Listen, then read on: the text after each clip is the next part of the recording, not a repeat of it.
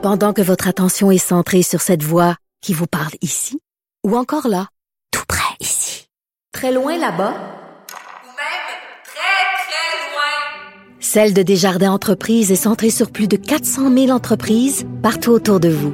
Depuis plus de 120 ans, nos équipes dédiées accompagnent les entrepreneurs d'ici à chaque étape pour qu'ils puissent rester centrés sur ce qui compte, la croissance de leur entreprise.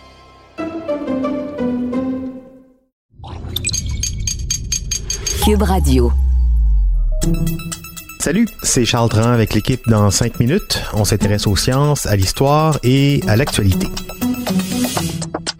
Aujourd'hui, on parle d'hydrogène vert. On en parle beaucoup depuis cet été. Le gouvernement du Québec mise sur l'hydrogène vert, une énergie propre dont le seul déchet laissé derrière elle après usage, c'est de l'eau.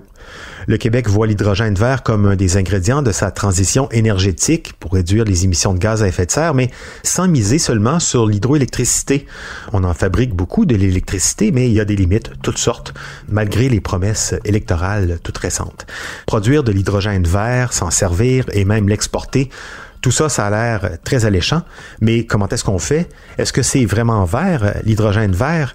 Et quelles sont les limites de l'usage de cette énergie? Voici Baptiste Zapirin. Outre le fait qu'il ne pollue pas, le gros atout de l'hydrogène, en fait du dihydrogène, hein, une molécule de gaz H2, euh, le gros atout donc de l'hydrogène, c'est qu'il y en a partout. C'est carrément l'élément le plus abondant de toute la galaxie.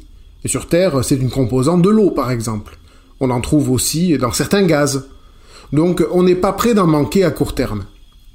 Le souci, c'est que euh, cet hydrogène est rarement présent à l'état pur sur Terre. Pour pouvoir s'en servir, il faut donc l'extraire d'une autre matière. Et actuellement, 95% de l'hydrogène est fabriqué à partir d'énergies fossiles, comme le gaz naturel. Le processus chimique d'extraction le plus courant, qui est le, vapor-formage du gaz naturel, ben, ça produit 9 kg de CO2 pour chaque kilo d'hydrogène créé. Alors avec ça, on ne parle pas vraiment d'hydrogène vert, ben, pas du tout en fait. Ce que veut faire le Québec, c'est produire de l'hydrogène à partir d'eau et de biomasse. Avec le bois, le processus connu consiste à gazéifier du charbon de bois.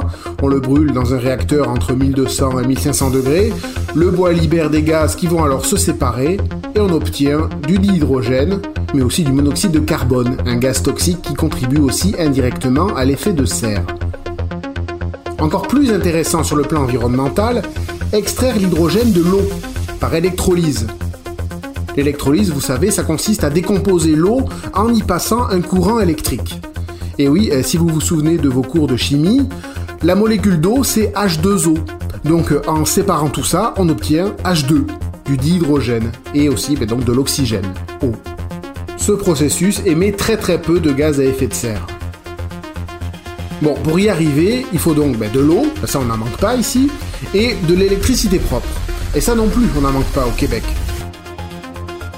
Si un pays fabriquait son hydrogène en utilisant de l'électricité produite à partir d'une source d'énergie fossile, comme le charbon, on ne parlerait pas d'hydrogène vert. Mais au Québec, avec l'hydroélectricité notamment, a pas de souci.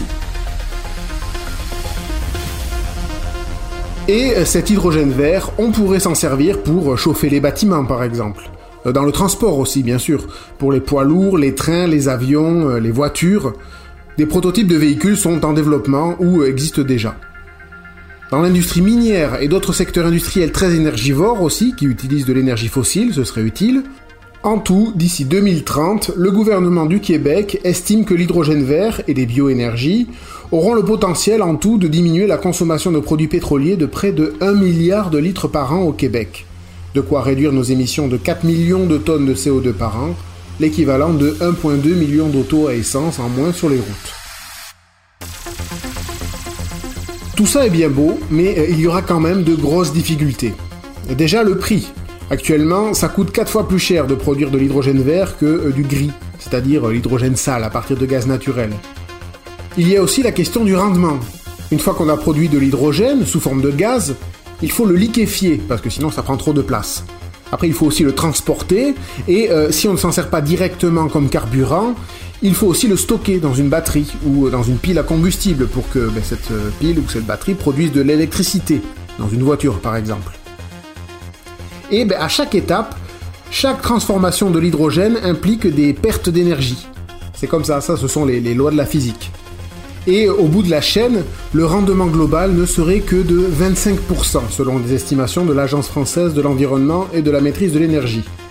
C'est-à-dire que pour 4 kg d'hydrogène produit, on ne pourrait en utiliser qu'un. Alors tout dépend des méthodes de fabrication et de stockage, l'agence estime que ce rendement est à 70% quand le stockage est effectué par batterie. Et il y a aussi la question de la gestion de l'eau. Et oui, l'eau est abondante sur Terre, mais on l'a bien vu avec les épisodes de sécheresse cet été, pas partout et pas tout le temps. Alors est-ce qu'on sera capable d'utiliser de grandes quantités d'eau pour produire de l'hydrogène vert sans nuire à d'autres secteurs comme euh, l'agriculture? Encore une question importante, mais euh, une chose est sûre, il va bien falloir changer notre modèle énergétique euh, polluant et donc ces questions, autant se les poser maintenant.